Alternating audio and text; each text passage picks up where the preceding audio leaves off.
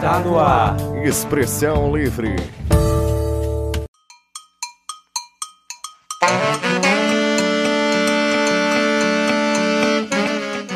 Medo da morte, de perder uma pessoa querida, de perder o emprego, a solidão, o confinamento com seus próprios agressores.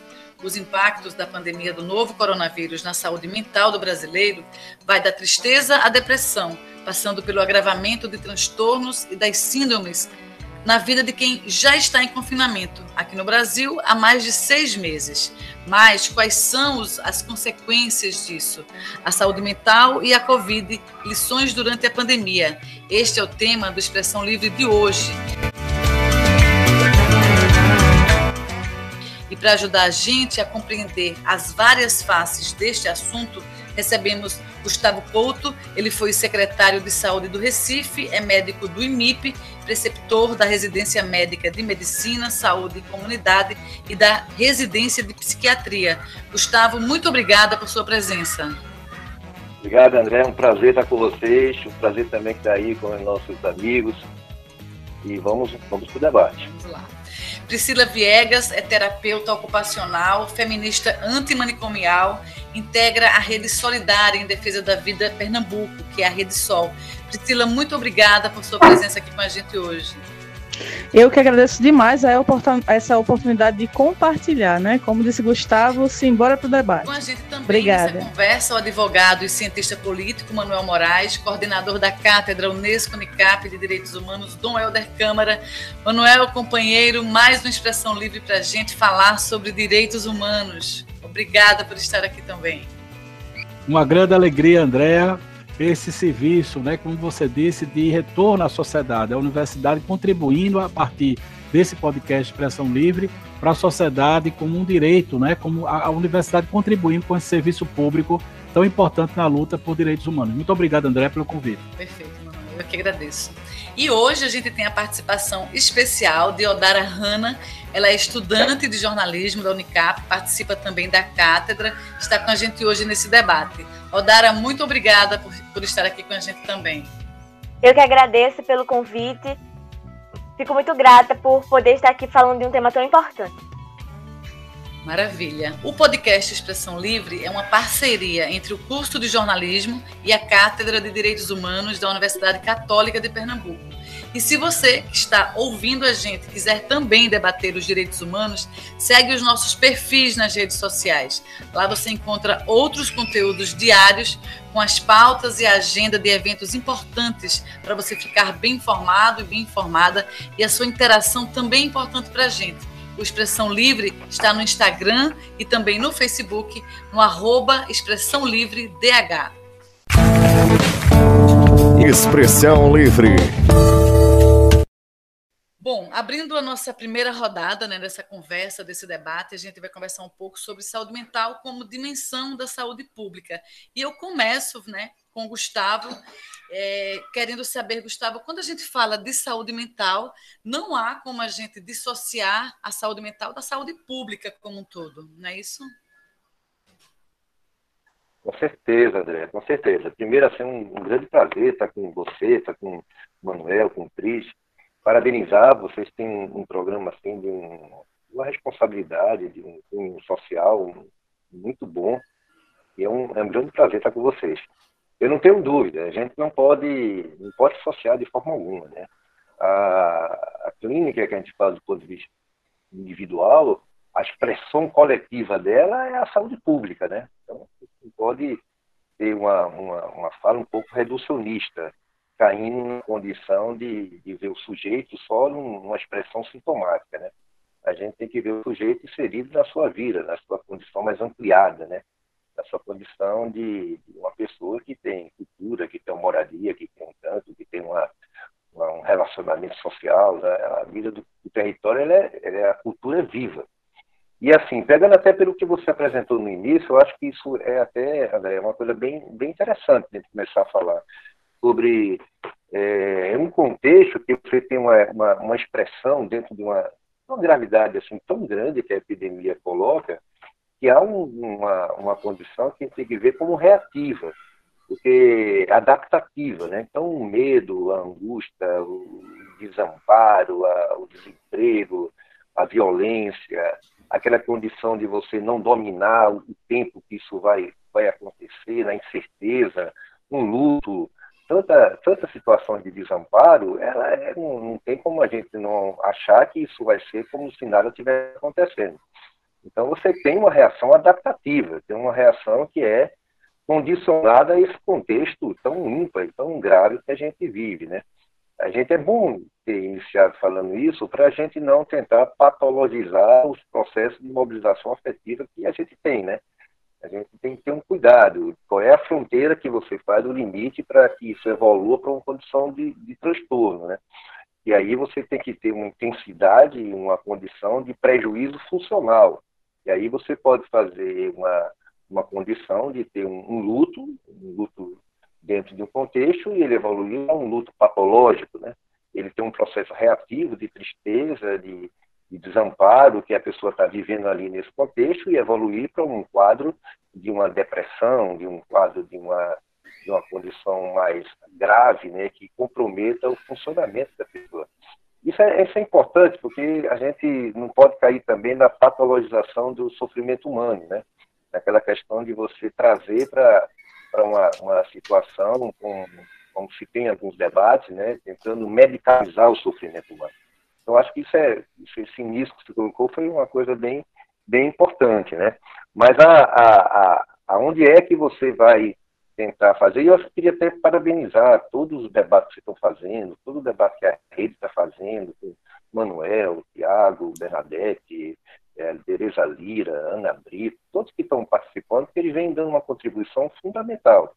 A gente não pode avaliar um contexto que eu acho que vai ter uma expressão humana, nós vamos ter uma expressão de sofrimento, de desamparo, de dor, de medo, que ela, ela tem a sua singularidade, né?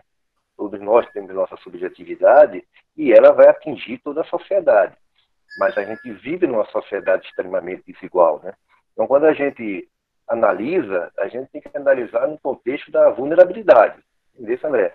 No sentido de, de como se expressa as condições de um, de um desamparo é, diferente de um desamparo em determinado setor social para um que tem uma, uma condição de reação, uma condição de fazer até um isolamento, né, é diferente de quem está numa condição que não tem nem água, que está numa condição de, de, de, passar necessidade, de passar fome, né? Então, esse vírus, ele, ele coloca para a gente uma condição tão comunitária que ela, ela é como se botasse à tona toda a desigualdade social que a gente vive, né? Então ela expressa de uma maneira muito grande. E a gente vive um momento muito ruim, né? Que vocês já debateram muito, em todos os sentidos, né? Um momento muito ruim da, da política brasileira, da, da, cultura da violência, né? E da, de uma condição que leva a gente a ter muita, muita preocupação com, com a perspectiva política e econômica. Né? Então, quando a gente fala, as pessoas têm uma heterogeneidade, tem uma distribuição social do, do, do, problema. Você tem situações que são bastante diferentes, né? Então você vai ter situações que vai viver o desamparo, que vai viver as angústias, que vai tentar lidar com a vida, vão ter pessoas que vão adoecer e vão ter problemas mais graves. Mas é evidente que uma, uma parte significativa da população eles vão ter mais vulnerabilidade de, de, de ter um, um quadro mais, mais forte de sofrimento. Né? E, primeiro de tudo, as pessoas que já têm transtorno, né? Pessoas que já têm um componente e você não tem um cuidado necessário a, a essa atenção, a essa rede de proteção e de cuidado, ela é um, uma situação que merece bastante cuidado, como se organiza a rede de atenção social para dar uma resposta às pessoas que já fazem, que são mais vulneráveis a passar por todos esses problemas. Aí você vê, como já foi discutido muito com vocês, profissionais da saúde, situação de moradia em condições de rua, idosos, é, população que vive em, em situações precárias de, de, de contexto, né? população indígena, Manuel já fez grandes debates sobre isso. Você tem uma, um contexto que ele vai ter uma, uma, uma resposta muito, muito particular. Então, esse processo de, de, entre a reação, a condição reativa de enfrentar uma realidade tão dura, com tanto sofrimento, e evoluir para um contexto de maior transtorno, ele vai dar em diversas esferas sociais, vai dar numa, numa condição que, que vai atingir todo mundo, mas não tenha dúvida que o olhar ele tem que ser, o olhar da equidade é você respeitar a, profundamente a igualdade e respeitando profundamente a desigualdade, né? Senão você cai num, num discurso difícil de você fazer. Há uma desigualdade social. Então isso é, é, é uma temática aí aguçado pela violência que a gente vive, né? Então é, é, muito é muito complicado, né? Então quando você faz, que aí a gente vai entrar nessa discussão assim, quando você vai entrar numa, numa condição de ofertar, né, isso já fizeram grandes debates sobre isso, ofertar o, a rede de cuidado, de, de, solidariedade que você tem que ter de ação pública junto com toda a mobilização social, ela não pode ser vista de uma forma reducionista, né? E a gente tem uma, uma condição importante, que é a resposta hospitalar, resposta de acesso aos leitos, à UTI, isso aí acho que tem uma coisa importante, mas é um vírus tão comunitário que ele abre tanto a desigualdade social que você não responde só com isso, né? E aí entra qual é a resposta de território, qual é a resposta de mobilização social que eu posso fazer isso, qual é a potência de rede que eu posso fazer para que a gente tenha capacidade de responder às diversas demandas que a gente tem e, e, de uma maneira não de recuo, mas de protagonismo da, do conjunto da rede como todo, não só de saúde, como, com todas as possibilidades de rede. Infelizmente, a gente vê uma, uma, uma, uma, uma resposta que tem sua grande importância, mas uma resposta muito centrada, muito hospitalocêntrica, né? E numa condição de saúde mental, isso é, é muito difícil, porque a gente já tem uma estrutura hospitalocêntrica de tradição muito ruim, né?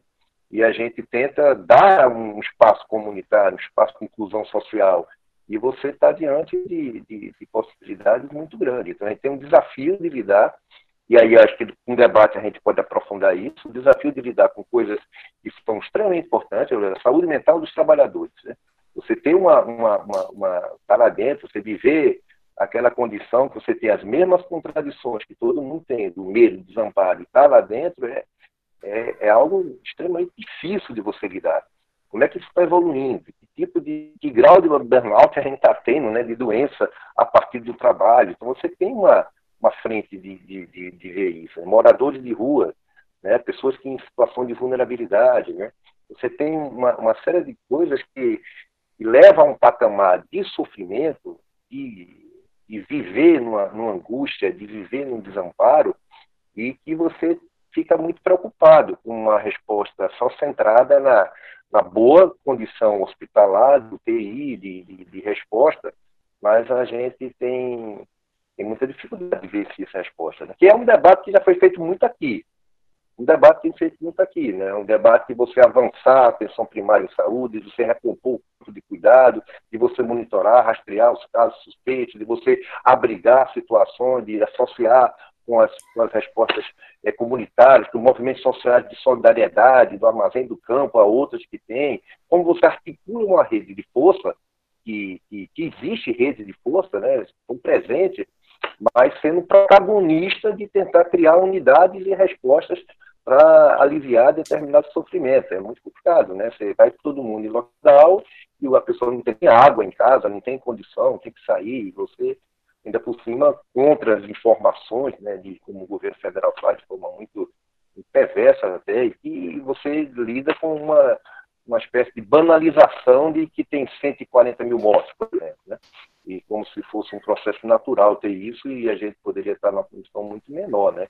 Eu sei de perto que é o sofrimento a gente montou uma estrutura de domingo a domingo de, de apoio a familiares, de apoio aos profissionais e a, a dor do luto é algo impressionante. Como você lida com a pessoa que tem uma, uma condição vulnerável muito grande, que tinha que andar não sei quanto tempo para poder conseguir um telefone para ligar para a pessoa e você ter condição e, a informação não, chega, e muitas vezes é a mulher que está na UTI, o recém-nascido está na UTI, e você lida com, com um desamparo muito grande. Desamparo muito grande, muita dor. Essa, essa Covid, a condição só é muita dor. Mas é aquela ferida que foi aberta dentro de uma grande ferida que a gente tem social, né? política, econômica. Né? E eu acho que a gente tem um, um debate importante para fazer. é, a resposta que se tem é, é, mais uma.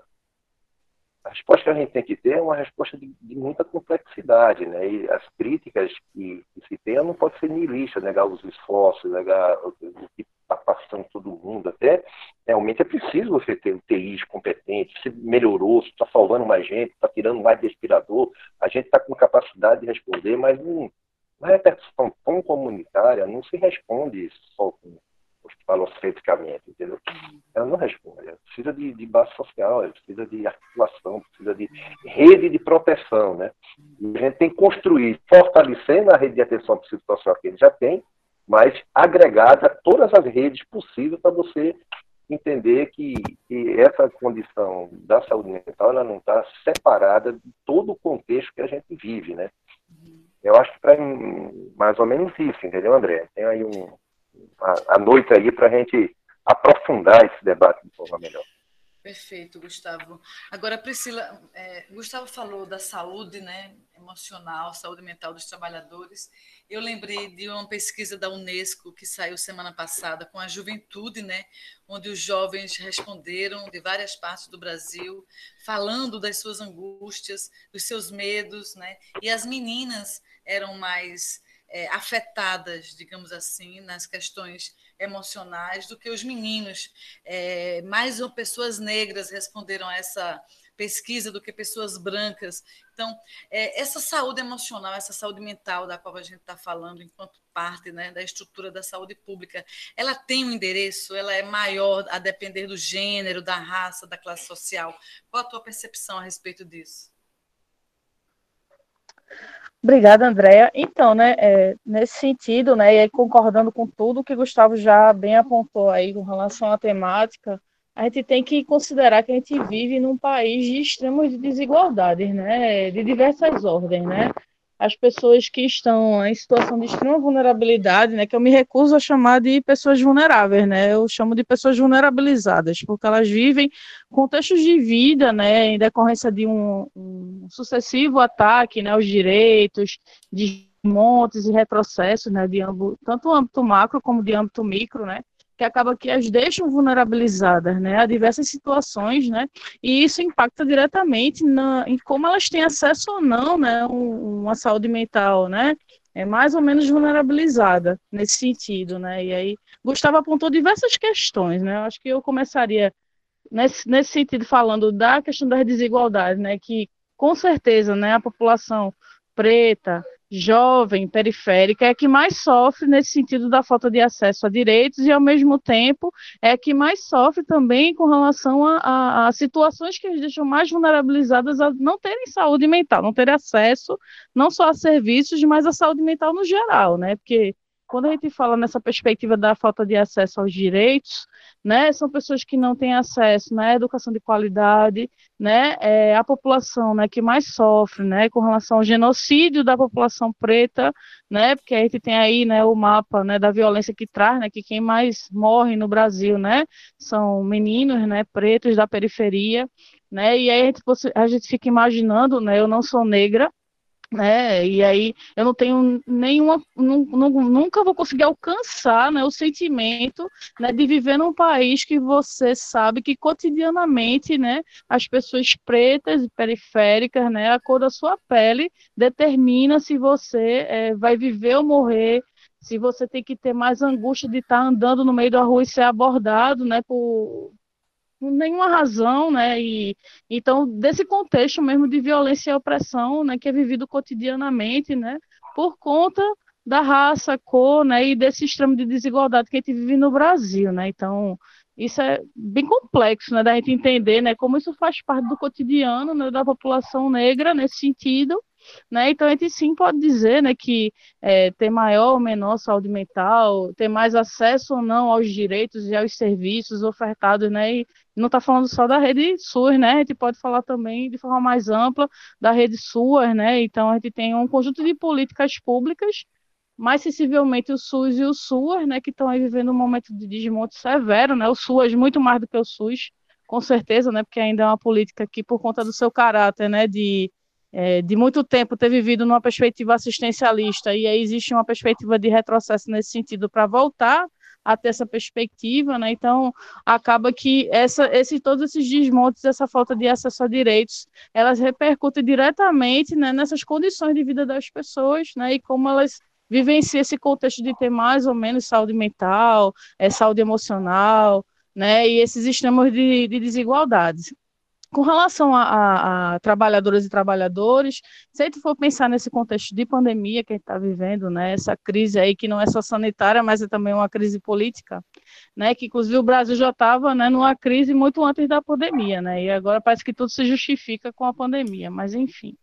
E aí, quando a gente fala de trabalhadores e trabalhadoras, né, nesse sentido, especialmente os da saúde, né, que estão aí, né, e aí, eu, na, particularmente, eu entendo que os trabalhadores essenciais são todos, né, especialmente entregadores, motoristas de ônibus, cobradores, né, enfim, né, mas falando mais especificamente de trabalhadores da área da saúde, o grande contingente são de mulheres, né, e aí que vivem já uma sobrecarga, né, de uma sociedade que é machista, patriarcal, misógina, né? E aí é exemplo de todos os ataques aos direitos das mulheres que a gente está vendo aí, né? Em, em, franco acontecimento, né? A gente está acompanhando, né? Vários retrocessos na política de atenção à saúde das mulheres, né? Com vários episódios que aconteceram bem recentemente, né? Tendo o governo federal, o Ministério da Saúde como protagonistas e acaba que por conta desses ataques, né? E da gente ter essa constituição, né? Que é estrutural e estruturante no país, né? No Brasil, de ser uma sociedade machista, patriarcal, misógina, racista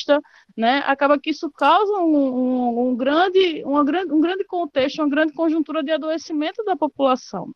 E aí eu concordo com o Gustavo também, né, de não fazer promoção de patologização, não é essa perspectiva nem de medicalização. Ah, então vamos medicar todo mundo, está todo mundo doente porque a sociedade é doente, não é essa perspectiva. Mas é trazer que esse contexto, essa conjuntura, essa situação estrutural, estruturante, ela é sim uma situação adoecedora, né? Viver em constante, né, cotidiano, é, momentos de opressão, vivendo cotidianamente as violências, né? Porque quando a gente fala de violência, a gente não fala só de violência física, né? A gente fala de todas as ordens de violência, violência simbólica, violência emocional, violência psicológica, que o contexto no geral, né, ele acaba contribuindo para que as pessoas tenham que lidar no seu cotidiano de vida sistematicamente com essas violências, essas opressões, né? E acabem mais adoecidas, né? a questão mesmo da pauperização da vida, a gente vê aí um contexto de precarização, né, cada vez mais aprofundado, né, e aí também citar um pouco, né, de forma mais macro também, né, todo esse contexto de contra-reformas que a gente vivenciou mais recentemente, né, alteração, né, nas reformas, é, as contra-reformas trabalhista e previdenciária, né, que precarizar ainda mais a vida da classe trabalhadora, né, entendendo classe trabalhadora como todas as pessoas, né, que que estão aí, né, é, vivendo, né, nos cotidianos, né, que a vida é pulsante. E aí você vê também, né, e é aprofundado dentro dessa perspectiva das políticas, né, do retrocesso, dos desmontes, né, um desinvestimento nas potencialidades nos territórios que atinge diretamente a população preta e periférica, porque o cuidado nos territórios, né, ele foi pensado, ele não é só exclusivo, obviamente, né, para essa população, mas é a partir dele que essa população tem acesso né, tem uma perspectiva de acesso à saúde, a seus direitos com equipamentos de, base, de base territorial e comunitária. E aí, por exemplo, já trazendo novamente o contexto de pandemia como um exemplo, né, várias unidades de saúde que foram fechadas dos territórios nesse momento de pandemia, quando deveriam estar abertas, com outra forma de operar, né, de operacionalizar o cuidado né, na, na ponta, né, junto às populações que tem esse acesso, né, o, o, fato de ter a unidade de saúde perto das casas das pessoas, né, que viabiliza esse acompanhamento, esse monitoramento, que poderia estar evitando, inclusive, mortes, né, a perspectiva de, de cronificação de algumas doenças ou, né, da, do acompanhamento daquilo que já tem, né, de estabelecido no território das doenças crônicas, de muitas pessoas que estavam desassistidas literalmente, né, de um contexto que já vinha, né, porque o SUS ele é ele é subfinanciado historicamente, mas agora ele está falando de um contexto de desfinanciamento, né? Então, óbvio que atinge é, mais sensivelmente a população né, negra e periférica, porque os equipamentos de território também, inclusive, né, estão sendo é, desassistidos e estão promovendo desassistência em decorrência disso, que acaba virando uma bola de neve, né, uma supervalorização né, do contexto de hospital como grande espaço do cuidado, que a gente não desvaloriza, obviamente, né, Óbvio que o hospital tem seu papel, os hospitais de campanha que foram montados, né? enfim, a atenção é, terciária né? ela tem o seu lugar na rede. Só que eu acho um equívoco, isso aí é uma, questão que a gente compartilha, inclusive dentro da rede, né, Solidária em Defesa da Vida de Pernambuco, de que houve um equívoco de condução, né, e aí, claro, dentro de uma descoordenação nacional, né, de fechamento de vários espaços de serviços de, que poderiam estar acompanhando essas pessoas nos seus cotidianos de vida, desde que repensassem as lógicas de operacionalizar isso, né, protegendo trabalhadores e trabalhadoras, os agentes, os agentes comunitários de saúde, repensando o fluxo dentro dos serviços.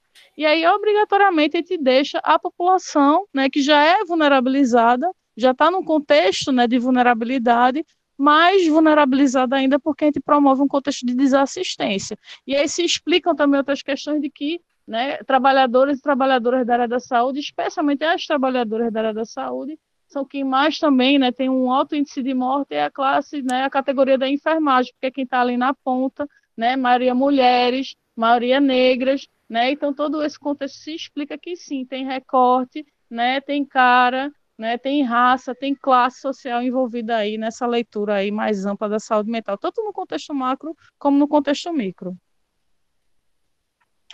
Então, é, o doutor Gustavo falou do desamparo e a Priscila falou da desigualdade. Na opinião de vocês, durante a pandemia, que é uma agravante né, do, do estado de saúde mental, qual seria a importância do Estado criar uma campanha que tornasse mais acessível e popular o atendimento psicológico? Fala ou tu fala, Priscila? Eu, eu posso começar e tu complementa, pode ser?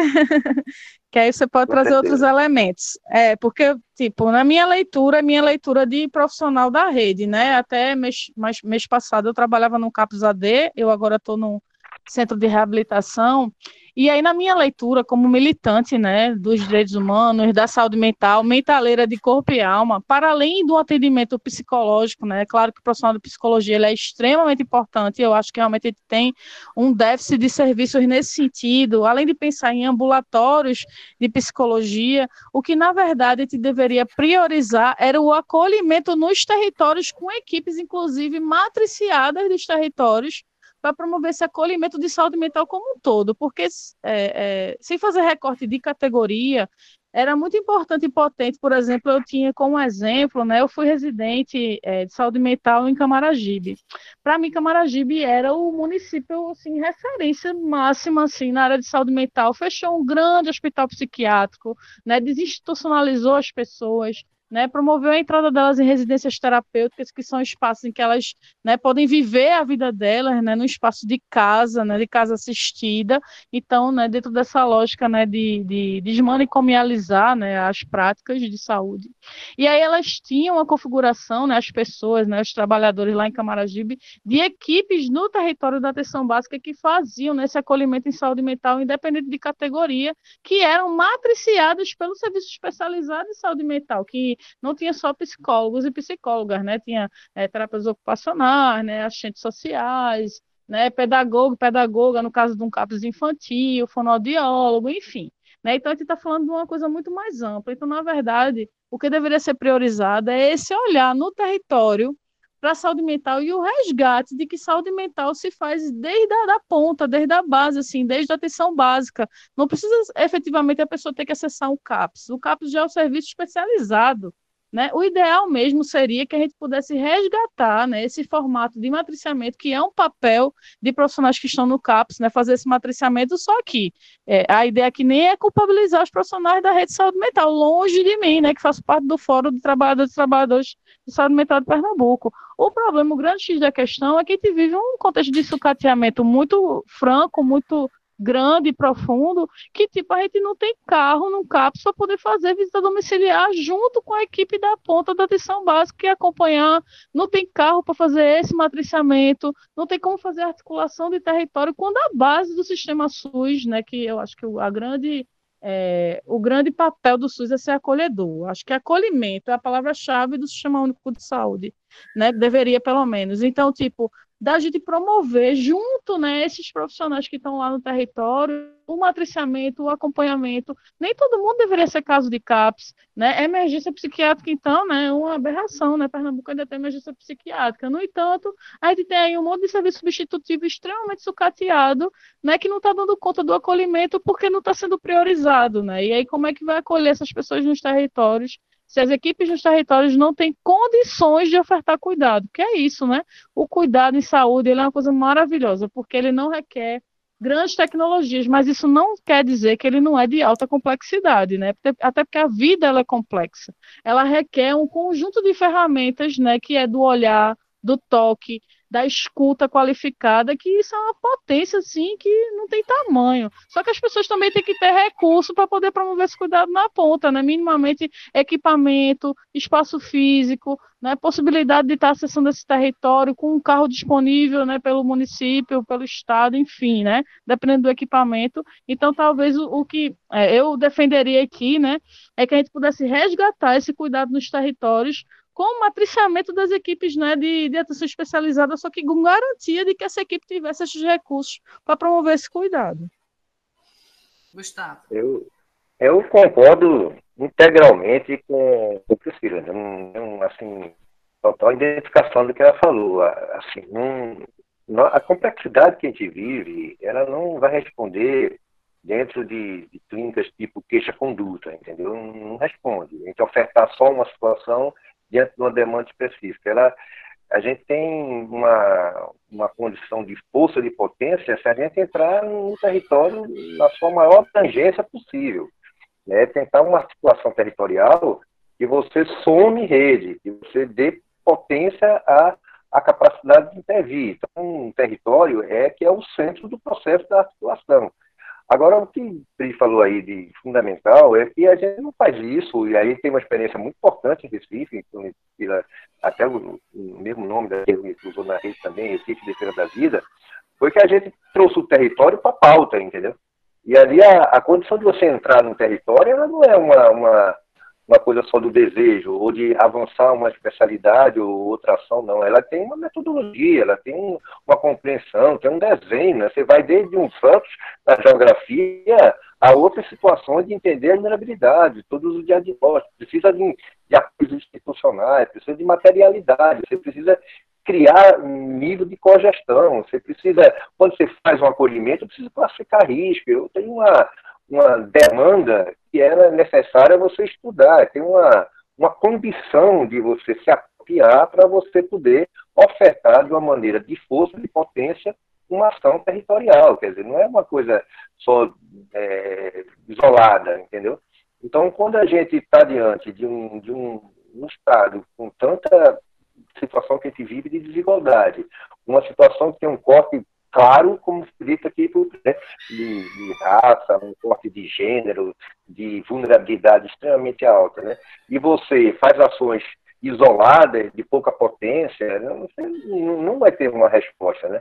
Você tem que construir todos os dispositivos possíveis, né, de, de articulação de rede, desde você ter forte serviços que possam estar em determinada retaguarda, de você avançar matriciamento, de você fazer núcleo de congestão de ponta, de você ter estrutura física, exige forma de você fazer, exige capacidade de, de enfrentamento, formação para isso, materialidade, quer dizer, o que acontece nos últimos tempos, que não é uma mudança só de sair de uma base territorial de resposta, que a gente tem claramente, eu defendo, e aqui nos cursos tem muita incidência nisso, defendemos um, um, sistema de base territorial que tenha poder de articulação, inclusive com os movimentos sociais, com todo o, o, o território vivo, né? não se faz isso sem uma matéria de intenção.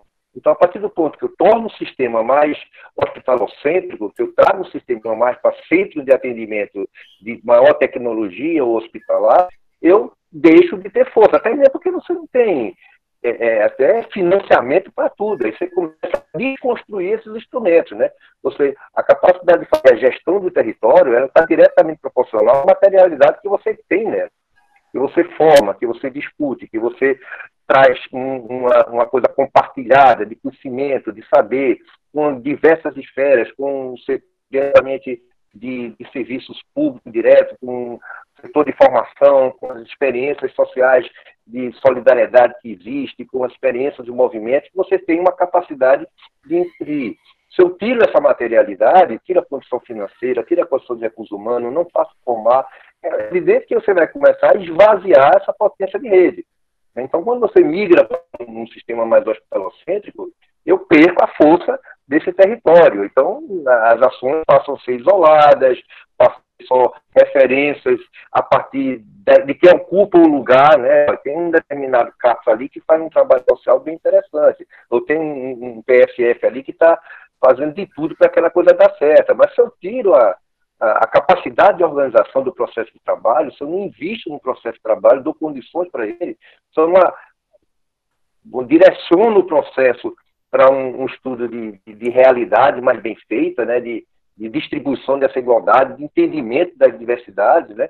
Como é que ele vai dar conta de uma violência doméstica, dar conta de um abandono de idoso? Como é que ele vai dar conta da situação que a pessoa não tem nem água em casa, não tem nem condição de, de, de, de, fazer um lockdown que mora 20 pessoas numa casa, como é que você vai ofertar isso se você não agrega a possibilidade de, de, de contexto de mobilização? Né? Então fica difícil. Né? Então, quando você fala em política de território, tem uma materialidade para isso.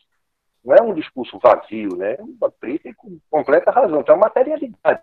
É, um, é uma ação conjunta, é uma ação de corresponsabilidade sanitária, de corresponsabilidade política, que extrapola as ações específicas da saúde. É, uma, é, uma, é um conceito democrático de, de atingir a, a, população na sua diversidade que existe. Né? Então, é, ela, ela exige essa, essa discussão, ela exige que a gente tenha comportamento. Aí, como a gente está num movimento, André, um movimento muito de, de, de retrocedendo até um pouco para modelo mais pronto atendimento, de unidades maiores, aquelas perfil, você termina, até por não ter financiamento, não ter esse tipo de concepção, termina havendo um esvaziamento das políticas de território, né? Aí chega uma pandemia como essa, de um poder agressivo, né? E as pessoas, aí o que é que você faz? Você pega uma desigualdade já existente e coloca ela num patamar muito maior, né? Ela escancara a desigualdade. Né? Ela bota acima a desigualdade. E você vê assim, olha, aí nós não vamos responder, mas não é só na saúde, não. Nós não vamos responder com políticas públicas de forma centralizada. Não vamos. Nós vamos responder com políticas públicas dialogando com o território. Existe um instituído que eu vou trazer uma coisa que eu posso instituir e eu vou trazer uma construção coletiva desse processo, uma, numa condição de responder dentro da, de todas as formas que pode responder. Entendeu? Como é que o armazém do campo faz um trabalho que faz a gente não está inserido num diálogo com ele, né? com tantos, tantos movimentos sociais que existem, você não está inserido num debate com ele. Com tantas áreas, escolas que estavam é, em, em, em, quarentena, fechada, e outros processos de que está dentro do território, e você não faz abrigamento para pessoas que precisam de abrigamento. Entendeu? Então você não, não, não tem, não, não vai para o processo ativo do, do, da, da, vigilância epidemiológica, da vigilância em saúde, das articulações, né? E fica difícil, né? Você trazer só para determinados níveis de, de, de, de, referência da atenção primária uma, um atendimento e, e, você baixa a força da rede. Na verdade, baixa a força da rede, e, mas é um caminho que não é só daqui de Pernambuco, não. Acho que é um caminho que a gente vive de enfraquecimento de política de território. E aqui, política de território não é só uma bandeira política, ela precisa de materialidade, de, de construção de possibilidade de processo de trabalho, de investimento, de formação, de estrutura física, de capacitação permanente que a gente tem que ter e de articulação com toda a cultura viva do território. Aí sim você faz, você faz uma intervenção de mobilização territorial, ofertando cuidado e pactuando o processo de construir unidades nas diversidades que existem e disparando rede de forma organizada. Né? E isso é um trabalho difícil de fazer, muito difícil. Bernadette Pérez, que trabalha, por exemplo, que está muito na rede, muito participativa, ela, ela, tem um depoimento muito forte quando a gente construiu a política de Recife, né? de você entrar no território, Tiago no processo de regulação, de você entrar no território e regular um processo tão. E, e a diferença era muito grande quando você avança num território organizado, né, com responsabilidade sanitária, compartilhando cuidado, trazendo processo. E você não faz só com a, com a vontade. E quando você nem a vontade tem, né, Cris? Você, aí você não faz mesmo, né? Entendeu? Então a gente, esse momento agora é um momento de, de diferenciação de entendimento de política de Estado, entendeu? De política pública, de política de intervenção em países com profunda desigualdade, como o Cris falou. Perfeito, Gustavo. Agora, Manuel, pelo que já foi visto aqui, dito, né, a saúde mental e emocional também é um direito quando a gente vai para o campo dos direitos humanos e a gente também já viu que ela vem sendo negligenciada. Então, te pergunto, como é que a gente pode responsabilizar o Estado, como é que a gente pode reivindicar essas políticas públicas das quais Gustavo falou, que contemplem esse aspecto também?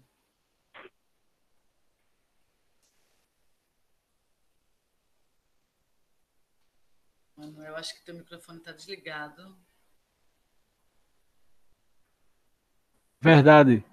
É, eu queria destacar o Brasil está aqui debatendo com o Pris e com, com o Gustavo Couto, porque são duas referências né, de militância na saúde, e eu queria trazer uma contribuição do direito. É nesse contexto, Andréa, no dia 4 de outubro de 1999, morreu Damião Ximenes Lopes. É, ele foi é, integre, integrado né, uma, em uma instituição psiquiátrica chamada Casa de Repouso Guararapes, em Sobral. E com 30 anos de idade, ele foi, ele faleceu e os, os laudos perceberam, a partir da necrópsia, que o corpo teve vários golpes, escoriações, e, portanto, ele foi submetido a torturas. Esse caso foi levado ao conhecimento da Comissão Interamericana de Direitos Humanos e depois à Corte Interamericana de Direitos Humanos. Nós estamos falando, André, de um primeiro caso é, em que o Brasil respondeu internacionalmente e que o Brasil foi condenado. E esse caso, ele é, ele é, portanto, emblemático. A condenação foi em dia 4 de julho de 2006 e ele foi fundamental, principalmente o voto do grande jurista, é, doutor Antônio Augusto Cansado Trindade, que é um grande teórico do sistema interamericano. Na verdade, é quem diga, e eu concordo, que tenha sido o grande juiz né, da Corte Interamericana, que tenha, como também juiz brasileiro, que tenha ajudado a doutrina brasileira a se abrir ao sistema interamericano. E foi nessa perspectiva do voto de Antônio é, Cansado Trindade, que nós encontramos o, a sustentação dessa condenação no artigo 4 da Convenção Americana dos Direitos Humanos, que é o Brasil né, ter que, é, teve que reconhecer a partir da sentença maus tratos e principalmente não é, a responsabilidade pelos direitos à vida, pelo direito à integridade pessoal e psicológica da, do indivíduo, a integridade física do indivíduo que está também previsto no artigo 5 da Convenção Americana de Direitos Humanos. Então, quando a gente fala nessa perspectiva, Cansar Trindade, nesse voto, que foi o voto que conduziu o julgamento que condenou o Brasil, é, entendeu que essa integridade ela é psíquica e é social, ou seja, aquilo que Gustavo dizia, é a saúde num contexto integral, não é só uma dimensão é, clínica, mas também psíquica. E não é só psíquica, é também integral do ponto de vista da saúde pública. Então, o Brasil foi condenado, e esse é um caso emblemático, não é que ajudou as políticas de reforma sanitária, as políticas de, de rediscussão é, da, da, do processo de internamento e dos tratamentos que se desenvolviam no Brasil naquela época é, mostra que nós temos possibilidades efetivas de, de condenação do Estado brasileiro na crise da, da, da Covid. O caso da Itália, a Itália já tem um grupo de juristas, né, uma, série de denúncias de cidadãos italianos contra o Estado italiano, é, ainda no, no campo nacional, né, ainda não é no campo internacional, mas já denúncias também é, no sentido da Corte Europeia de Direitos Humanos acerca da forma como alguns governos, é, no caso da Itália, é, é, você sabe que a Itália tem suas é, repartições, né, que correspondem aos nossos estados, e alguns estados não fizeram lockdown, em função de governantes que não negacionistas, né, que não aceitavam a Covid como uma doença tão grave. Então, isso foi levado ao conhecimento da Corte Europeia, como também existem ações nos tribunais é, nacionais. É, no caso do Brasil, nós ainda não temos, em tese, uma, é, uma discussão jurídica mais firme, doutrinária, acerca da responsabilização do Estado brasileiro, seja no sistema interamericano, seja no sistema é, das cortes estaduais, não é? ou seja, na primeira instância de um julgamento é, interno. Mas eu acho que isso é uma questão de tempo, porque, como disse Cris, por mais que nós tenhamos ampliado o nosso sistema único de saúde, é, muita coisa certamente ficou a desejar. Não é? Nós temos certamente relatos de pessoas que foram enterradas e não tiveram direito, é, suas famílias, a informações. Há um contexto latino-americano e a Comissão Interamericana fez uma audiência pública em plena Covid, foi mais ou menos em maio e junho, que eu acompanhei essa audiência, e nela se relatava em vários países, Peru, é, Chile, a, a, a, nível de América do Sul, a Bolívia e também é, algumas regiões, em que se relatavam é, que algumas dessas pessoas vítimas, familiares de vítimas da Covid, não tinham informação do corpo. Então, portanto, retomando aquela discussão é, lá do direito à memória e verdade, da chamada justiça de transição, dos, dos desaparecidos políticos e do dano que isso gera, né, danos pós-traumáticos. Eu acho que Gustavo pode explorar melhor isso, até porque é né, uma área muito é, desse contexto da saúde né, mental das pessoas que não tiveram seu desfecho. E, não, e esse luto incompleto agravado pelo fato de que essas pessoas foram enterradas e os seus parentes não têm notícia de onde estão os corpos, porque os corpos foram enterrados em valas comuns, e foram segregados da família em função, naturalmente, de recomendações acerca da Covid. Mas uma coisa é você não ter acesso ao funeral, não é? Não ter acesso a, a, a fazer as exéquias, não é? Mas uma outra coisa é você não ter notícia de onde está o corpo do seu parente. Então, essa similaridade com os regimes ditatoriais que aconteceram é, na década de 60 houve, né, nesse fenômeno da Covid-19, aqui na América Latina, que poderá ser palco é, de responsabilização dos estados, que eu citei, como também, é, a partir da comissão, encaminhando para a Corte Interamericana, como também do sistema interno, ou seja, parentes que podem levar é, no, no direito nacional a responsabilidade do Estado, como pode acontecer também no Brasil. Eu acho que essa hipótese não está, é, não está afastada. Inclusive ontem, né, foi André, você participou de um debate muito rico na semana do meio ambiente da Universidade Católica com o doutor Felipe, é, membro do Ministério Público, sou procurador da República, né, do Estado do Amazonas, ele citou o Tribunal Internacional Ambiental, né, que não é um tribunal é, jurídico, é um tribunal é, resultado de uma mobilização da sociedade civil internacional, mas que pauta, digamos assim, os crimes ambientais. E um desses crimes foram praticados ah, recentemente pela Bolívia, né, em função da perda de controle das notificações é, de incêndio que foram praticados é, na Bolívia. E nessa dimensão, que o doutor Felício levantou ontem no debate que você participou, ele trazia os chamados direitos da natureza, que eu quero também reportar no sentido de que a Covid ela pode estar muito associada com outras pandemias que nós vamos viver, infelizmente, não sei se no nosso ciclo de vida, mas a humanidade certamente viverá outras pandemias é, iguais, é, menores ou maiores, vai depender de fato de cada caso, mas a devastação das florestas, ou seja, a destruição dos biomas, da, da, da, do, do equilíbrio ambiental, esse desequilíbrio gera novos, é, digamos assim, a, a, a, relação direta entre a manifestação de vírus que estão no seu habitat, mas que na medida em que esse meio ambiente vai sendo destruído, o contato do ser humano com esses vírus permitir novas pandemias, inclusive novos, é, novos, novos argumentos e cientistas levantam a tese de que as próximas pandemias podem acontecer no Brasil é, ou, ou, no território latino-americano por conta da destruição da floresta amazônica, né, do Pantanal que nós estamos assistindo. Então, isso é, é, o mundo é uma conexão, não é? A saúde mental está vinculado, no ponto de vista do direito internacional dos direitos humanos, no sistema OEA, por exemplo, a algo muito mais é, fundamental, que é o direito à vida, mas não é a vida de qualquer forma. É a vida com dignidade, a vida com qualidade social, a vida integrada aos direitos econômicos, sociais e culturais. Muito obrigado, André.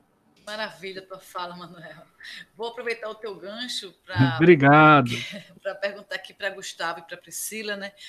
É, a gente mal consegue dar conta da saúde física, né? A saúde mental, infelizmente, ainda é mais negligenciada ainda, né? A gente tem dificuldades em lidar com as nossas emoções. O homem não chora, né? Às vezes a gente tem um modelo de gestão das nossas emoções que muitas vezes agrava né, o quadro emocional ao invés é, de é, gerir aquilo de uma forma mais saudável. Então, eu queria perguntar para vocês, diante desse, dessa relação e desse contexto, como é que a sociedade pode enfrentar essa vulnerabilização e esse adoecimento emocional das pessoas em tempos pandêmicos, tempos de incertezas, quando as políticas públicas não cumprem seu papel, como que a gente pode fazer é, essa mobilização para que as pessoas possam enfrentar essa situação é, com redução de danos, pelo menos, eu diria, na opinião de vocês? Bem, posso começar, posso começar, Priscila? Pode, por favor. essa, essa é uma grande situação complexa, André. É, eu acho que tem, é claro, a sociedade se organiza, as pessoas buscam é, saídas quando você está diante do desamparo. Você consegue, através das suas próprias resiliência, né, você consegue padrões, e às vezes você vê movimentos solidários vindo de situações extremamente vulneráveis. Você tem movimentos sociais aí que bate palma pela, pela dedicação, pela força de, de, tentar trazer um pouco mais de tranquilidade, um pouco mais de solidariedade, né? Então, você está diante de uma... Eu, eu, eu, não diria que a gente vive, pelo menos aqui, assim, uma, uma situação onde a gente vive uma conjuntura de que as pessoas estão voltando à linha da miséria, a gente vive uma conjuntura de um modelo que poderia ser diferente, e já tivemos momentos diferentes em termos de saúde, mas a gente tem redes potentes, tem, tem situações importantes, o sistema funciona, não seria uma, uma negação que o sistema não funciona. O sistema funciona, então você tem dois momentos aí, é o que é que pode tirar do que é atual, sabendo, tem, nós temos que ter um limite crítico de que e é, algumas coisas não vão progredir, porque não, não, não é, é, um modelo instituído, é um modelo que, que se fez a opção de ter, mais centrado em estruturas hospitalares, sem base territorial articulada, mais forte. Né? É verdade, mas você pode potencializar, através do que existe, situações que, que em cenários é, é, é, eles podem responder coisas importantes. Né? Você tem, e isso vão ser iniciativas, talvez, de grupos, iniciativas de uns setores da própria rede, associações que têm com a própria mobilização comunitária. Né? Você tem ações que podem cumprir um papel de dar um, um, conteúdo, né, um conteúdo, vamos dizer assim, de cuidado que pode minimizar e pode ajudar no contexto que a gente vive hoje, né, que não está uma terra arrasada. A gente tem uma, uma, uma história de, de, rede que é uma rede de força, menos aqui em Pernambuco, somente em Recife, tem uma rede de força. Mas assim, tem várias debilidades, várias situações de modelo que não responde como deveria responder. Eu acho que a gente tem que tentar fazer a luta política. O papel da rede de solidariedade é fundamental, ela faz a luta política. Ela faz a, a colocação é, de, de, de, de trazer essa pauta que é, que é dura, que é aguda, de, de dizer, olha, não está respondendo. A gente tem que problematizar, tem que fazer. Mas é evidente que dentro das próprias experiências, das estruturas é, independentes dessa ação que tem de, de Estado, de, da rede, as pessoas procuram né, procuram uma, uma, E aí você tem resposta que você vai, vai pela, pela ajuda que tem em determinados grupos, pela condição de manter uma vida minimamente mais saudável em casa, de cuidar mais do processo de alimentação, do processo de sono, do processo de, de lidar com determinadas angústias, determinadas situações, elas vão se agrupando, né? não faz o papel que seria da, da, rede, muitas vezes não chega, mas ela chega pela sua rede própria social, pela sua espiritualidade, por outros cantos, ela vai se moldando a um papel de resistência, de resiliência diante do desamparo, diante de, de diversas coisas que existem. Né? Então, ela vai tentando buscar, e, e na, na, associação com, com a, contexto de vida, ela vai. Agora, você vive um, uma ambientação difícil, né? Porque uma coisa volta para a discussão de vulnerabilidade que a gente falou, volta à discussão da desigualdade que a gente falou. Você tem condição de fazer uma ambientação que permite você ter esses, essa busca de, de, de uma maior, é, vamos dizer assim, apoio, de uma maior construção de resiliência, você tem situações de vulnerabilidade social em periferias, que tem um grau de, de, de, de dificuldade, numa ameaça de, de, nem emprego vai ter, numa ameaça de, de passar fome, que, que você fica, é, é, muito mais difícil de você ter. Se não fosse os apoios das mobilizações das como, próprias comunidades, você teria uma condição muito mais grave, né? É o que falta essa rede complexa de proteção.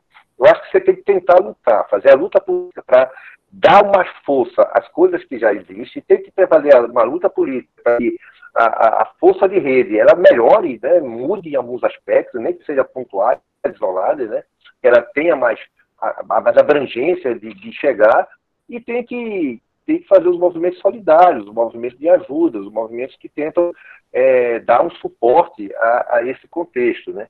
É, é, muito difícil você ter uma, uma, vamos dizer assim, uma uma solução de receita, né?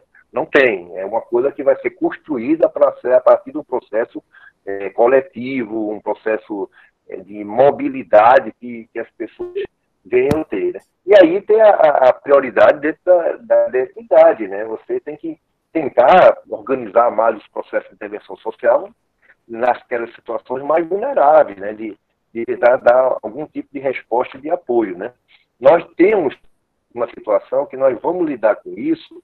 Uma das coisas que mais deixa a gente é, impactado é que a gente não tem perspectiva, né? Esse André, a gente vive uma, uma coisa. O que é que isso vai dar? Uhum. É, essa coisa da, da, da, do jeito que está, o lockdown feito dessa maneira que foi, esses afrouxamentos, essa situação de escola, essa situação de vai ser centrada em unidade de pronto atendimento, em hospitalar, onde é que isso vai dar? E a gente não, a gente fica vivendo uma, uma situação que dá uma incerteza muito grande. Né? Então, essa incerteza, ela provoca uma, uma angústia, uma, uma situação de, de, incapacidade, às vezes, de responder a isso. Né? E a gente, o limite da realidade é que isso está acontecendo, e a gente não vai ter resposta para tudo. Né? Então, isso vai desde os processos de ajuda, processos de autoajuda, processo de mobilizações comunitárias, uma força por dentro das redes para tentar aumentar a potência de mesmo ela com dificuldade, com deficiência. É um, é um movimento muito.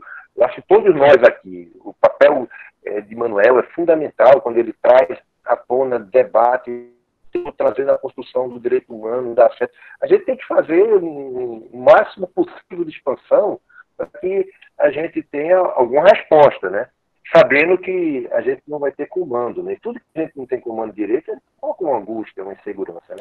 Então, é, é, é algo, o que fazer é, é, algo assim, é uma, devia ser uma pauta exclusiva, né? Como é a gente pode é, abrir a, a, a, discussão desde de ter um espaço lá coletivo lá na Vila de Nazaré, né? A ter uma, uma, uma, uma ação na, na, nos morros de Recife, de, de contato com as pessoas, assim, é algo muito, muito, muito duro. A realidade que vive é muito dura. Né?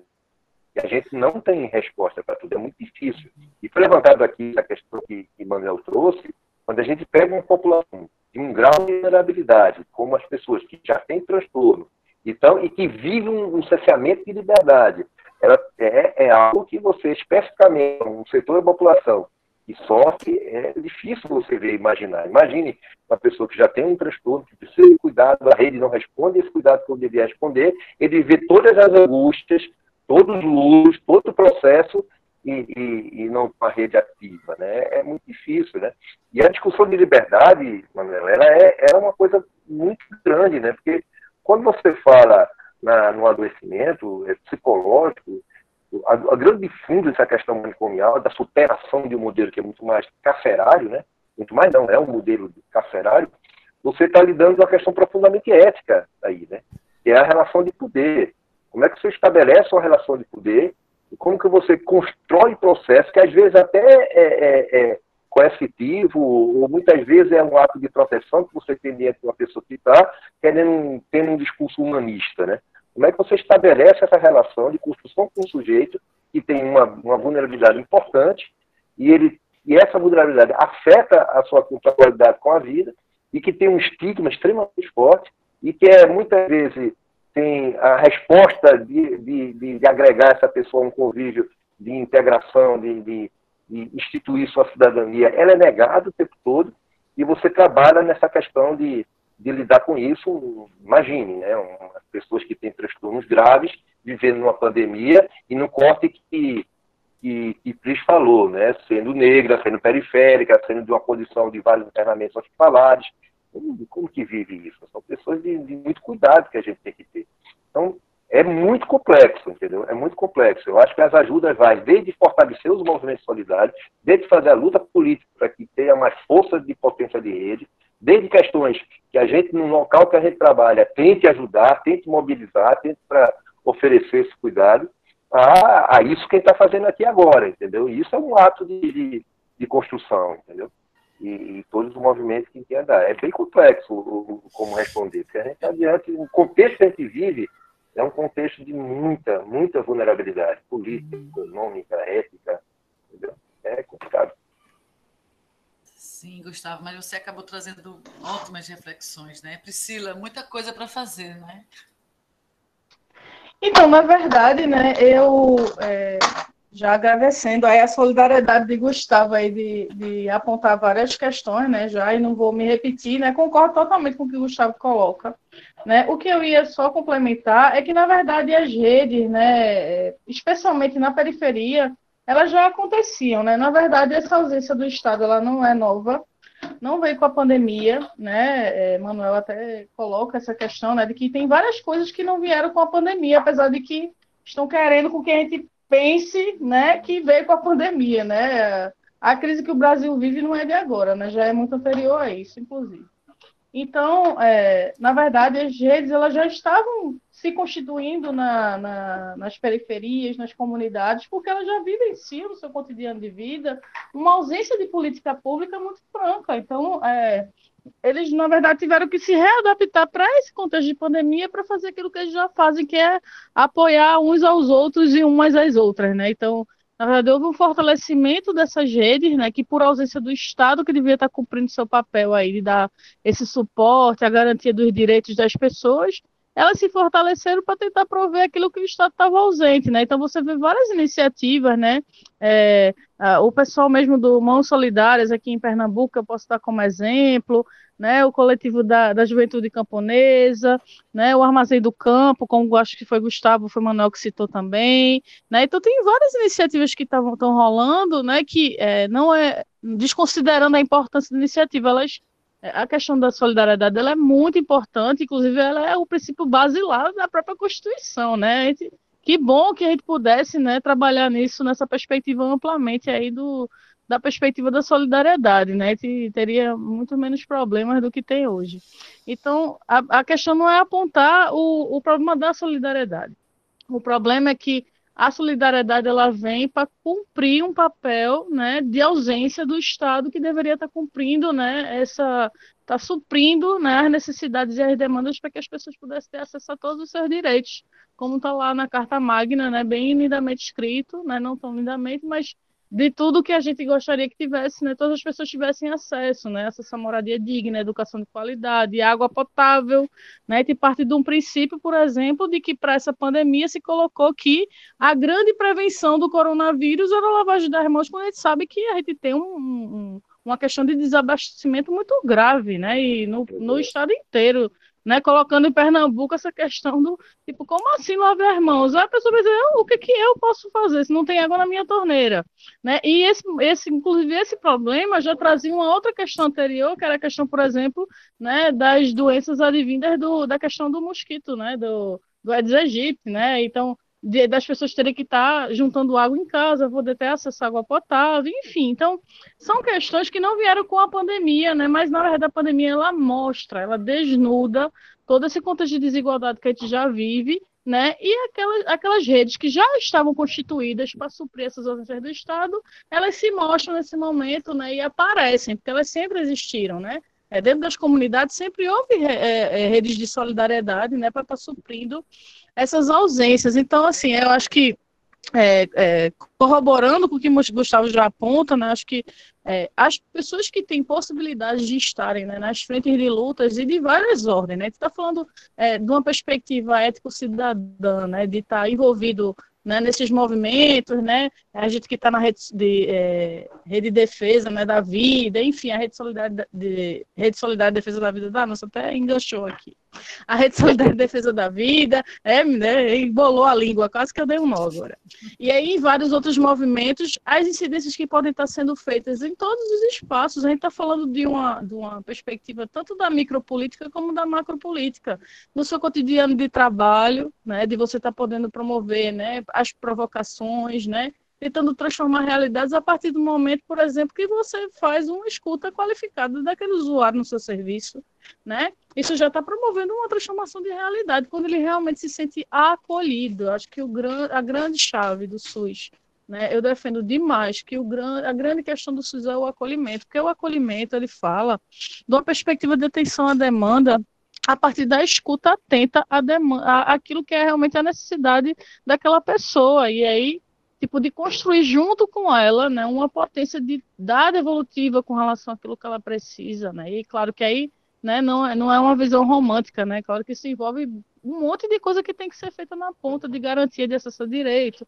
né? Daquela pessoa que você vê, né? Que está vivendo aquela situação, né? De vulnerabilidade e adoecimento, porque né, vive um contexto de violência, de abuso sexual, de, vive um contexto de violência doméstica. Como é que a gente modifica essas realidades nos territórios? De atuação em conjunto, né, provocar, né, as formações, né, de nas academias, né, de interação, a partir da, dos espaços de projetos de, de, extensão, né, de que sejam valorizados esses projetos que são justamente o diálogo né, com a comunidade da, desse papel da universidade, né, é a grande potência que tem na universidade e que às vezes a gente sente né, que fica um pouco relegado, né, porque se existe uma super valorização da pesquisa que tem seu papel imprescindível importante, mas não pode ser mais nem menos.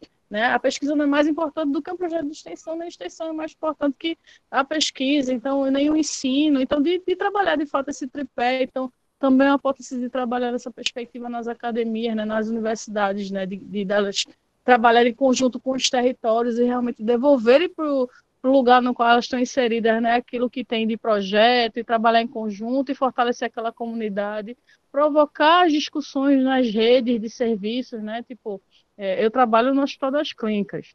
E aí, tipo, a gente tem contratualização com o governo do estado de Pernambuco, então a gente tem que estar sempre preocupado né, em, em exigir essa contrapartida também. Pô, a gente oferta um serviço para o Estado, o Estado tem que trazer essa contrapartida. O que é que ele está trazendo, né? É, de benefício para a sociedade, além da oferta do serviço que está sendo feito no HC, no Hospital das Clínicas. Está havendo provocação da rede, né? Porque a gente recebe um contingente de, de pessoas de interiores assim, é coisa absurda, né? E aí, quais são as contrapartidas que estão sendo feitas de articulação para que esses municípios se fortaleçam numa regionalização dos serviços de saúde? Isso também é luta na ponta, né, de viabilizar esse acesso ao direito. E tem tudo a ver, né, com esses lugares, né, de, de, de amparo às pessoas, né, de, de, saúde mental, de pessoas que têm que é, acabam vulnerabilizando mais ainda suas vidas porque tem que estar se deslocando para terem acesso, né, à saúde que seria o seu direito, né, é o seu direito, mas aí é uma, penalização da vida das pessoas para poderem estar em busca né, desse seu direito à saúde, tem que se deslocar, acordam de madrugada, acordam às vezes, sai de noite de um, de um lugar para ir acessar um serviço na capital, né? Isso tudo a gente tem que pensar né, em quem tem oportunidade e possibilidade de estar nessas lutas, nesses enfrentamentos do cotidiano, tem que fazer como compromisso ético cidadão mesmo, né? De estar nesses espaços como é de estar na rede, né? Como eu já falei, né? De estar provocando na academia, de estar provocando no legislativo, a gente está em ano, por exemplo, de eleição, né? Aí vai vir a, a eleição para vereadores e, e prefeitos e prefeitas e vereadoras. Qual é o projeto político dessas pessoas? Qual é o projeto de sociedade que elas defendem? Da gente também ter essa preocupação na hora de votar não que o voto vai mudar é, totalmente as realidades, mas também é uma perspectiva da gente se preocupar, incidir. No entanto, eu sempre tenho cuidado de quando eu aponto é, é, as estratégias, né, que, claro, não se esgotam, não estou dizendo que isso tudo que eu estou dizendo aí, nem o que Gustavo apontou é o, é o fim, né? Se ele fizer isso, aí te muda tudo. Não é isso, né? Até porque exige, a vida ela é complexa, né? Ela tem uma complexidade para além do que a gente possa imaginar, inclusive, né? E aí cada momento haverá, né, outras questões para se deparar e pensar em novas estratégias, até porque ainda bem, né, que a vida é pulsante, é dinâmica, né, é viva, né? Então é em ato, né? Então a gente vai, né, aprendendo, fazendo, vivendo, enfim né? Mas de tomar esse cuidado também de não culpabilizar as pessoas que não têm condições na ponta de estarem nessa busca pelos seus direitos nos seus cotidianos, porque, por exemplo, estão né, é, tentando sobreviver. Né? É, a gente trabalha na perspectiva né, de, de viver, mas tem muita gente que está em busca de sobreviver. E aí, tipo, como é que eu vou exigir? Né? Eu ouvi isso muito na residência, quando eu fiz a residência em saúde mental em Camaragibe, né? Ah, mas a galera não, não. As pessoas, elas não não vão atrás dos seus direitos, mas tipo, pô, a pessoa morava num lugar assim, precaríssimo de tudo, ausência de tudo. Ela estava preocupada em ter comida na mesa, né? Ela não tinha nada, tinha um pacote de fuba dentro de um, armário, né? Não tinha nem a água para poder fazer a fuba, às vezes comia a fuba crua. E tipo, como é assim? Eu vou querer que a pessoa vá para a rua lutar pelos seus direitos?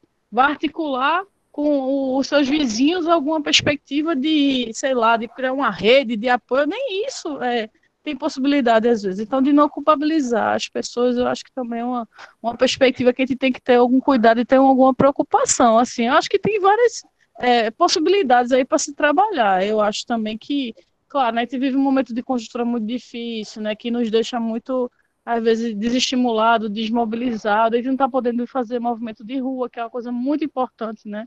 Tudo que a gente conquistou até hoje foi com o movimento nas ruas, então a gente vai ter que se reinventar um pouco né? Mas acho que tudo que a gente faz naquilo no âmbito da coletividade, se apoiando, se ajudando, se solidarizando, né? É possível, né? E é, é passível da gente estar, tá, né? Dando conta aí desses movimentos e pensando nas estratégias de forma mais ampla possível para dar conta aí do, do que está vindo, né? Porque como eu falei, é tudo muito complexo e exige também um leque de complexidade muito grande aí para a gente pensar em que tipo de estratégia a gente pode estar tá lançando mão. Perfeito. É, Manuel, a gente está indo para os nossos né, minutos finais e eu queria é, jogar para tu essa pergunta, né? Como é que os defensores de direitos humanos podem ou eles têm contribuído para melhorar esse quadro? A minha pergunta é: há acolhimento na luta por direitos também? Eu acredito, Andréa, que nós estamos aqui juntos em função dessa crença, não é? Na luta por direitos humanos, em plena pandemia, é, vários movimentos sociais, como disse Gustavo, foram enfrentaram com cabeça erguida e demonstraram solidariedade, compaixão, empatia. Então, eu guardo dessa pandemia a dor da perda de muitas pessoas, portanto, a perda de todos esses brasileiros são, são perdas que nós devemos sempre lembrar, eles não serão esquecidos em toda a nossa geração, a gente sempre vai fazer questão de trazê-los à presença, né, dessa, dessa, desse luto que Gustavo bem colocou, mas é muito importante lembrar que em plena pandemia, os programas, as, a atuação da rede solidária, quer dizer, a luta dos povos indígenas, do povo quilombola, isso que Pris disse muito interessante, quer dizer, o povo sempre teve luta, o povo sempre lutou por direitos. E é desse povo que luta, que conquista seu, né, o seu dia a dia, o seu pão, é que nós sempre dedicamos à luta por direitos humanos. Agora, lembrando que essa luta, ela também se amplia quando percebemos que a violência da dor, da perda, e essa pandemia mostrou isso, ela não só foi para um segmento da sociedade, né? Ou seja, quando você está dentro de uma pandemia, o mundo todo assiste é, o limite dos sistemas, o limite do, do quadro, né, de uma sociedade focada no consumo. E de repente consumir um respirador não lhe traz vida, né? É, ou seja, a pandemia trouxe algo muito importante. Ou, ou somos um corpo coletivo, ou agimos coletivamente, ou o nosso fim estará muito próximo, né?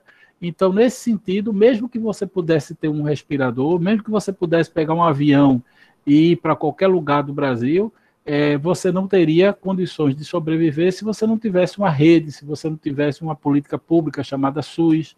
Então, eu, eu acho que a gente deveria sair dessa, dessa pandemia com várias bandeiras de lutas, bandeiras muito significativas que estavam presentes na Constituinte, que fortaleceram a nossa Constituição, que trouxeram o Brasil para o campo dos direitos humanos, que lembre que antes da Constituição de 88, o Brasil não era signatário de sequer menos de dois terços dos tratados que o Brasil é hoje signatário, é por conta de 21 anos de ditadura militar, Ditadura militar significa segregação, significa desinformação, significa falta de transparência, e me parece que todo essa, é, esse contexto voltou um pouco na coordenação nacional dessa pandemia.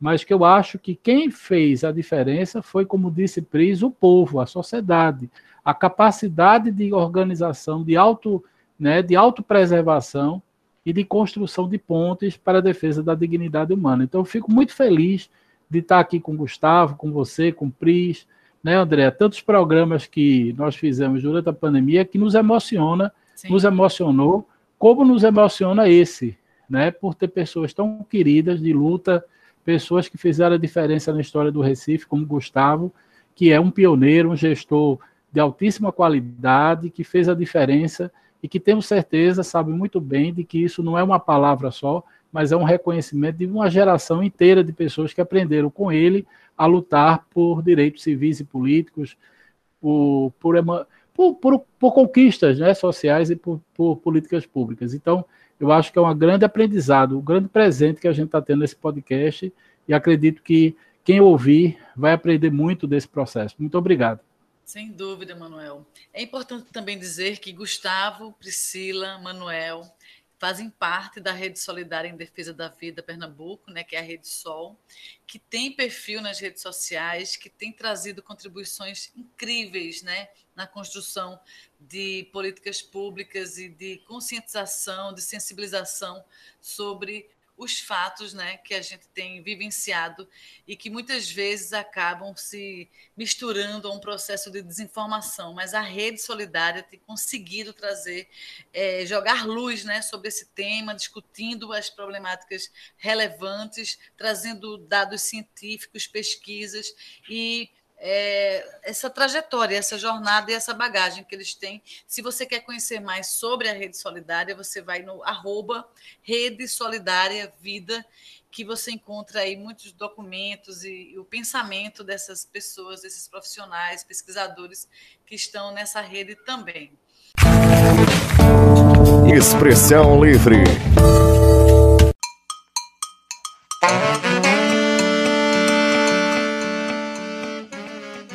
A gente está chegando ao final do nosso podcast. Gustavo Couto, médico do IMIP, preceptor da Residência Médica de Medicina, Saúde e Comunidade, da Residência de Psiquiatria. Muitíssimo obrigada por suas contribuições, Ricardo. Muito, eh, Gustavo, muito obrigada. Obrigado, eu agradeço muito a você, André. Agradeço muito a Manuela, assim, as próprias palavras dele. Manuel é uma figura de referência nacional na questão dos direitos humanos, um grande parceiro aí. Agradeço muito o Pris, um, eu acho que o debate ser produtivo, a gente não tem resposta, e não é para ter resposta, a gente está trocando ideias e tentando somar o processo, né? E no máximo possível para a gente ter, até o que, o que diz a rede, né? Uma rede de, de apoio, de solidariedade, de tentar construir o máximo possível de, força para que a gente enfrente essa realidade que já era extremamente difícil a realidade social que a gente, a gente vive, né, com tanta desigualdade, com tanta situação heterogênea de, de vulneráveis que a gente tem, aí vem uma pandemia e coloca a nu isso de uma maneira e a potencializa, né?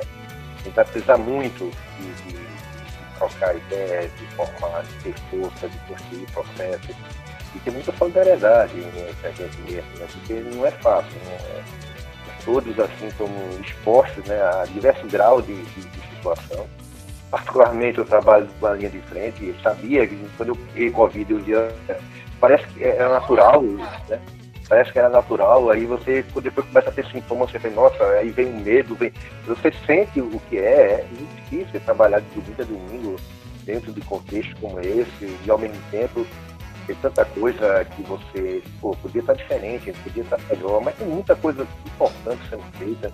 Então, tem que ter esse reconhecimento, tem muita gente trazendo da, da, da, dos processos sociais e, também das respostas que, que, foram dadas, né, da, não é fácil não, quem estava dentro dos, dos hospitais de campanha, quem estava lá dentro, vendo os trabalhadores, os trabalhadores no dia a dia, a gente tem que louvar muito o trabalho, entendeu? Acho que há, há, uma, há uma, uma força de, de, de, ação, de solidariedade que a gente tem que resgatar mesmo, em todos os sentidos da sociedade.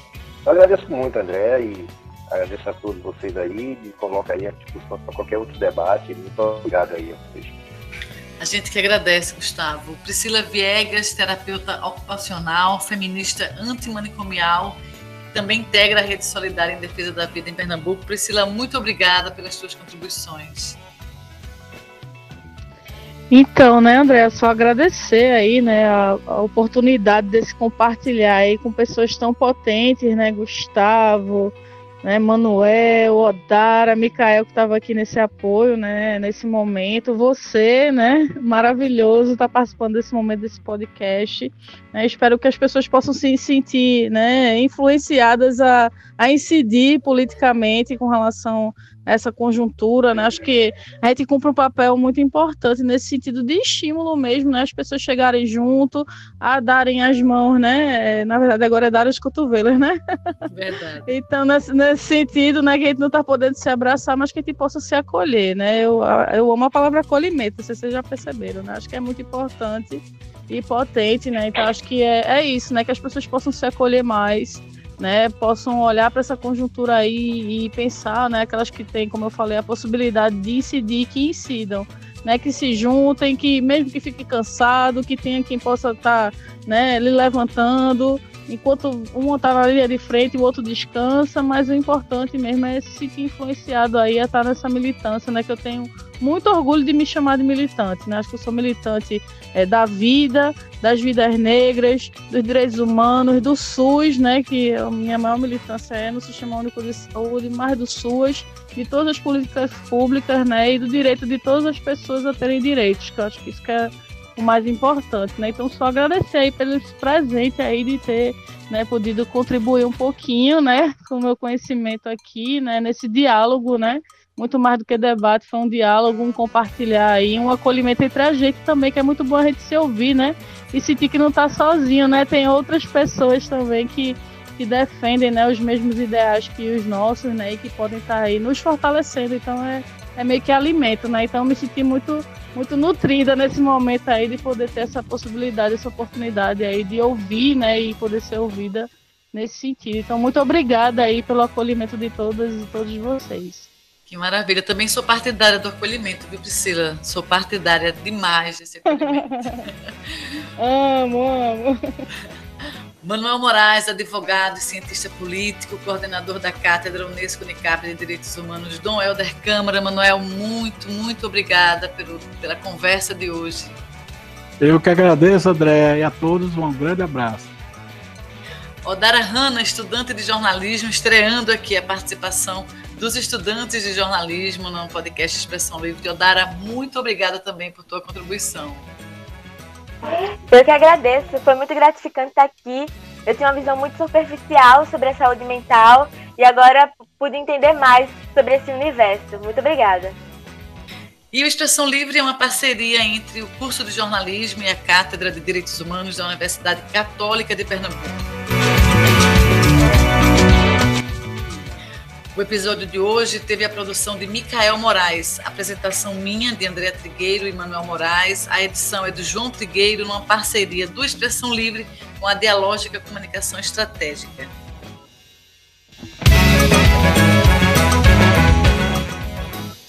E não esquece de acompanhar a gente nas redes sociais. Estamos no Instagram e também no Facebook, no arroba Expressão Livre DH. Obrigada por sua audiência e até a próxima.